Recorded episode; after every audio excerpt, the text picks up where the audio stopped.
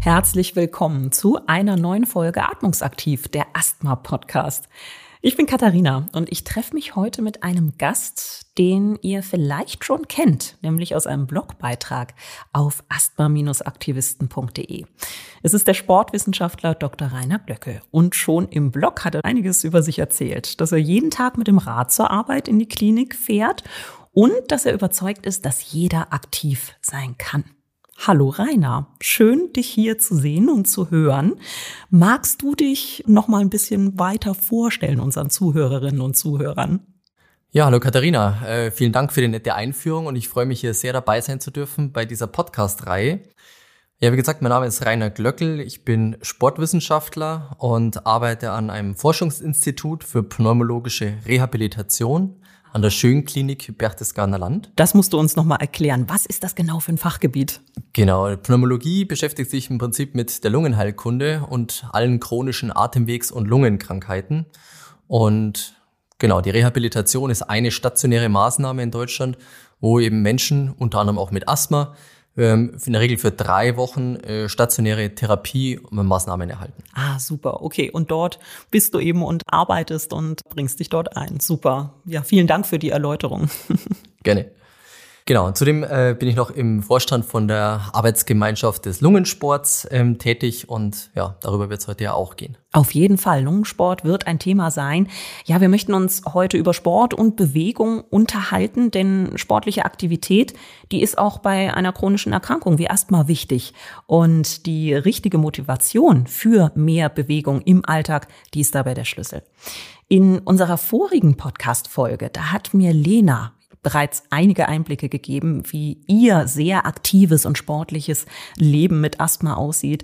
Vielleicht mögt ihr in die Folge auch gerne noch mal reinhören. Ja, und zwei wichtige Faktoren für die Motivation zu mehr Bewegung, die sind Spaß und gute Gesellschaft. Und beides bieten Lungensportgruppen. Sie können den Start zu mehr Bewegung erleichtern. Ja, Rainer, was können wir uns denn unter einer Lungensportgruppe genau vorstellen? Was ist das? Was macht man da? Und vor allem, wie kommt man da überhaupt hin? Ja. Lungensportgruppen sind im Prinzip spezielle Gruppen für Bewegungstraining, ausgerichtet für Menschen mit chronischen Atemwegs- und Lungenerkrankungen, die in der Regel in Turnhallen stattfinden, angegliedert an Sportvereine und geleitet werden von einem speziell ausgebildeten Übungsleiter, der eben über die ganzen Hintergründe von chronischen Lungenerkrankungen Bescheid weiß und entsprechend auch das Bewegungstraining dort anpasst an die Einschränkungen.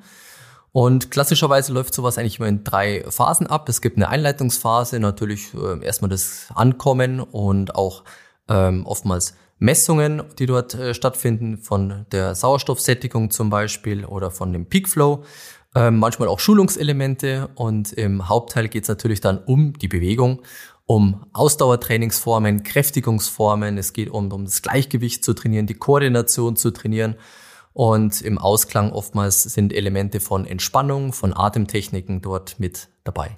Mhm, das klingt sehr interessant. Und was brauche ich dafür, um da mitzumachen? Da kann man im Prinzip von jedem Hausarzt und Lungenfacharzt eine Verordnung erhalten für den Reha-Sport, ambulanten Reha-Sport nennt sich das. Und so können dann die Teilnehmer am Lungensport teilnehmen, der in der Regel ein bis zweimal die Woche stattfindet, für jeweils so 60 bis 90 Minuten ungefähr. Okay. Ja, jetzt gab es ja eine Zeit, die schwierig war für Sportgruppen. Und ich denke, bei Lungensportgruppen wird es nicht anders ausgesehen haben. Nämlich äh, ja, in Zeiten der Pandemie war es sehr schwierig, sich zu treffen und gemeinsam Sport zu machen. Wie haben das denn Lungensportgruppen für sich gelöst? Ja, viele Lungensportgruppen mussten während der akuten Pandemiezeit natürlich ihre Gruppen pausieren oder haben sie oftmals ins Freie verlegt aber viele haben es auch online angeboten und so zum Beispiel auch die Arbeitsgemeinschaft für Lungensport bietet nach wie vor kostenfreie Online-Einheiten an, die einmal die Woche stattfinden. Man kann sich da kostenfrei dazu anmelden über die Homepage der ähm, Lungensport ähm, AG und es ist unter www.lungensport.org. Dort kann man sich kostenfrei, wie gesagt, anmelden für die wöchentlichen Lungensportgruppen online und kann vielleicht auch so einmal reinschnuppern, wenn man es noch nicht kennt. Ja, das ist immer ein guter Weg, erstmal reinzuschnuppern und zu gucken, ob das was für einen ist und ob man sich da wiederfindet. Sehr schön. Sind denn in den Lungensportgruppen, sind da nur Menschen mit Asthma oder ja, ist das auch was, sind das auch Kurse für Menschen mit anderen Atemwegserkrankungen? Lungensport ist im Prinzip eine gemischte Form. Also dort können, es steht tendenziell offen allen Menschen mit chronischen Atemwegs- und Lungenerkrankungen. Das Hauptklientel sind zumeist Menschen mit einer COPD, also einer chronisch obstruktiven Lungenerkrankungen ähm, oder auch mit Asthma und verschiedene andere eher noch meist seltenere Lungenerkrankungen spielen dort auch eine Rolle zum Teil. Im Idealfall gibt's, wenn die Lungensportgruppe ein bisschen größer ist, auch verschiedene Leistungsstufen, dass die eher fitteren und eine Gruppe hat, die mit eher weniger fitteren ähm, zu tun hat, so dass jeder auf seinem Leistungsniveau dann entsprechend trainieren kann. Mhm. Ich versuche mir das gerade so vorzustellen, wie das funktioniert, dieser Lungensport und was der auch mit der Lunge macht. Kann man sich das konkret erklären, was jetzt die Übung XY mit meiner Lunge macht? Was macht der Sport mit der Lunge konkret? Ja, das ist eine Frage, eine sehr gute Frage, die auch viele Patienten natürlich immer stellen, was sie denn mit dem Sport an ihrer Lunge trainieren. Und da müssen wir sagen, eigentlich äh, nichts. Also wir haben eigentlich durch den Sport keinen direkten Einfluss auf unsere Lunge. Was sich schon verändern kann, ist eine Etage höher in den oberen Atemwegen. Dort ist es so, dass wenn man regelmäßiges Training macht, beim Asthma zum Beispiel, die Entzündung in den Atemwegen weniger wird tatsächlich. Das führt dazu, dass die Asthmakontrolle besser wird, die Symptome weniger werden und das, was wir natürlich alle wollen für unsere Patienten, ist langfristig gesehen natürlich auch die Lebensqualität zu verbessern und die Belastbarkeit im Alltag. Aber der Haupteffekt eben kommt zustande über das Training der Muskulatur, über das Training des Herz-Kreislauf-Systems und ein Stück weit ökonomisiert sich unsere Atmung auch, aber die Haupteffekte passieren tatsächlich nicht in der Lunge, sondern eher in allem, was am Körper außen drumherum dranhängt. Okay, aber über den zweiten Weg geht's dann zur Lunge und tut der Lunge eben auch etwas Gutes und bringt eben auch Vorteile. Ne? Absolut. Interessant. Ja, jetzt mal ehrlich, dieses Wort Lungensport, das klingt jetzt nicht unbedingt sehr sexy, muss ich sagen. Wenn du ein wenig Imagepflege betreiben müsstest für den Lungensport, mit welchen Argumenten könntest du das denn tun? Was gibt es für Argumente für Betroffene, so einer Lungensportgruppe beizutreten? Ja, in erster Linie ist Sport natürlich erstmal anstrengend. Es verursacht meistens mehr Kurzatmigkeit, deswegen ist es ja auch nichts, was so vielleicht auf den ersten Eindruck besonders angenehm oder strebenswert scheint. Wenn man sich dann aber bewusst macht, eben diese ganzen Vorteile, die ich gerade schon genannt habe, äh, mit der Leistungssteigerung, bessere Symptomkontrolle, bessere Asthmakontrolle, mehr Lebensqualität, sind das also wirklich sehr, sehr gute Effekte, die man damit erreichen kann. Das Gemeine ist, man merkt es natürlich nicht von heute auf morgen, sondern das braucht seine Zeit, man braucht ein bisschen Regelmäßigkeit im Training. Und das Ideale ist aber, dass Menschen selber spüren, dass ihnen die Bewegung im Laufe der Zeit gut tut, dass ihr Alltag leichter wird, die Belastbarkeit besser wird, die Luftnot weniger wird.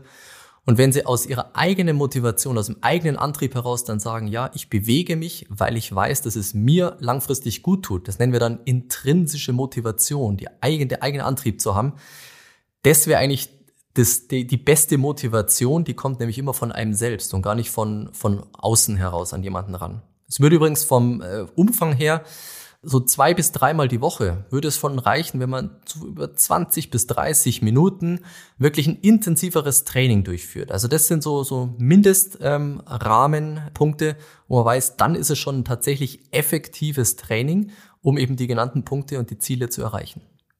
Jetzt hast du über die intrinsische Motivation gesprochen, also das, was aus mir heraus entsteht an Motivation.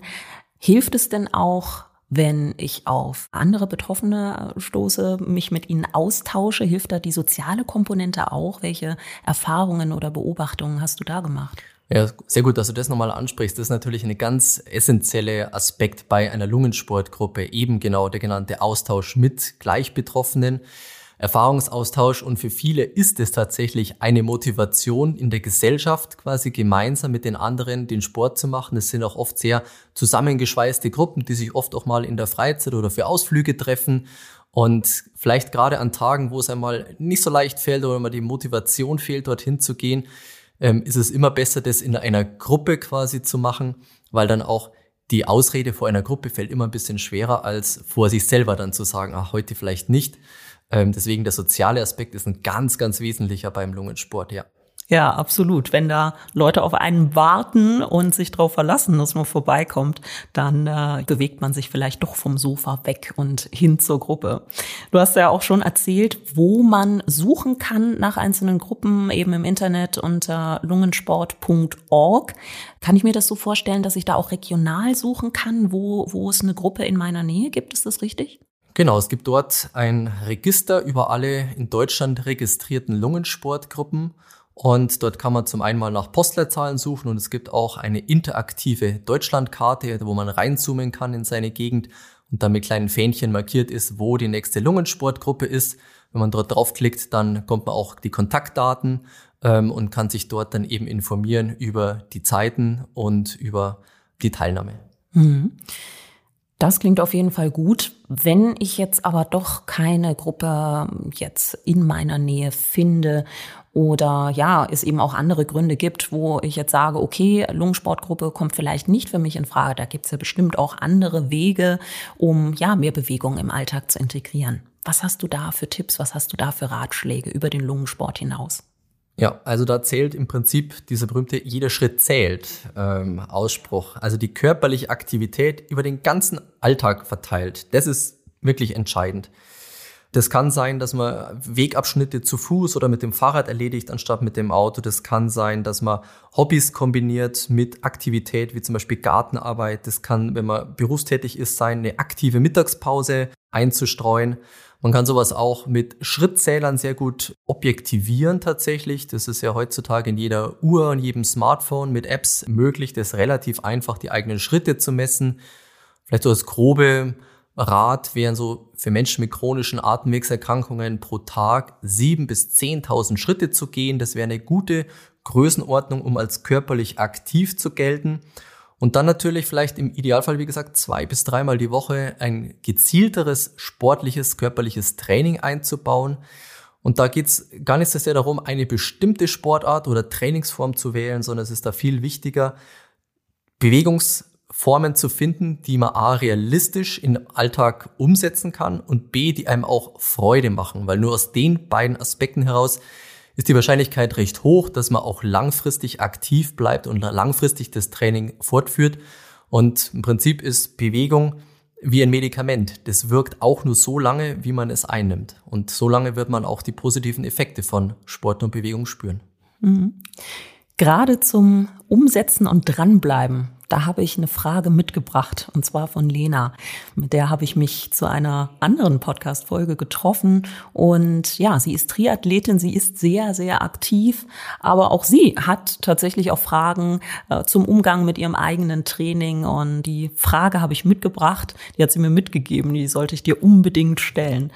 Und zwar ging es da drum, wie ich im Training, in meinem eigenen Training mit den Tagen umgehe, an denen es nicht so gut läuft und die Verlockung sehr groß ist, dass ich ja zu Hause auf der Couch versacke.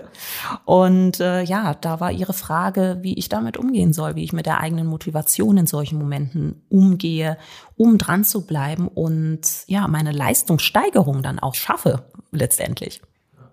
Also Asthma ist einfach eine variable Erkrankung. Und ich denke, ein grundsätzliches, grundsätzlicher Punkt ist schon einfach mit der eigenen Erwartungshaltung ähm, richtig anzugehen dass man weiß, es ist nicht jeder Tag gleich und sich dann eben an das Training idealerweise an Tagen zu setzen, wo man sich körperlich wohler fühlt, wo man sich besser fühlt und sich auch nicht zu scheuen, eben an Tagen, wo man sich nicht so gut fühlt, das Training entweder durchaus mal kurzfristig auszusetzen natürlich oder die Intensität und den Umfang zu reduzieren und vielleicht anstatt eine Jogging-Einheit dann mal runterzuwechseln auf eine Nordic Walking-Einheit zum Beispiel, was nicht so anstrengend ist. Also das Training immer anpassen an die eigene Belastbarkeit, sich aber auch nicht zu scheuen, mal das Training durchaus komplett auszusetzen und sollten die Symptome dann deutlich schlechter werden, auch natürlich auf alle Fälle den Arzt zu kontaktieren. Ja. Das sind, glaube ich, gute Ratschläge und gute Tipps, sowohl für Lena als auch all unsere Zuhörerinnen und Zuhörer. Vielen, vielen Dank dafür, Rainer. Eine Frage habe ich zum Schluss noch, und zwar zu dir selbst und deinem eigenen Wohlbefinden. Was machst du denn, um dein Wohlbefinden zu unterstützen, wenn es mal Unterstützung braucht und wenn du merkst, okay, jetzt brauche ich ein bisschen Support, damit es mir gut geht und ich mich wohlfühle? Also was mir immer gut tut, ist tatsächlich auch die Bewegung äh, und zwar am liebsten in der Natur sei es Sommer oder Winter, in, zu allen Jahreszeiten, am liebsten in den Bergen. ähm, ist ja auch dort, wo ich wohne ja. und habe das alles glücklicherweise vor der Haustür. Und so ist es für mich relativ einfach, schnell, sei es mit dem Mountainbike oder mit den Skiern, ähm, dort in der Natur zu sein. Und das ist das, was, was mir persönlich immer gut tut. Super. Ja, das ist natürlich eine dankbare Umgebung. Das ist natürlich toll, wenn du da den Kontakt auch immer zur Natur hast und äh, dir das gut tut. Ja, nochmals vielen lieben Dank, Rainer, für die vielen, vielen Infos. Ich glaube, wir haben viel, viel erfahren heute, wie die Lunge in Bewegung kommt und auch in Bewegung bleibt. Und mehr Infos und beispielsweise auch einen Blogbeitrag mit noch mehr Tipps von Dr. Rainer Glöckel findet ihr auf asthma-aktivisten.de. Und mit Fragen oder Feedback zu dieser Folge oder zu unserem Podcast im Allgemeinen, da könnt ihr euch gerne per Mail an uns wenden. Die Adresse, die findet ihr in der Beschreibung. Ja, und damit sind wir schon wieder am Ende einer neuen Folge unseres Podcasts angekommen. Und ja, ich habe Lust auf Sport und Bewegung bekommen. Ihr vielleicht auch. Und vielleicht habt ihr auch Lust auf weitere Folgen Atmungsaktiv, der Asthma-Podcast bekommen. Die warten schon bald auf euch. Wir hören uns. Bis dahin.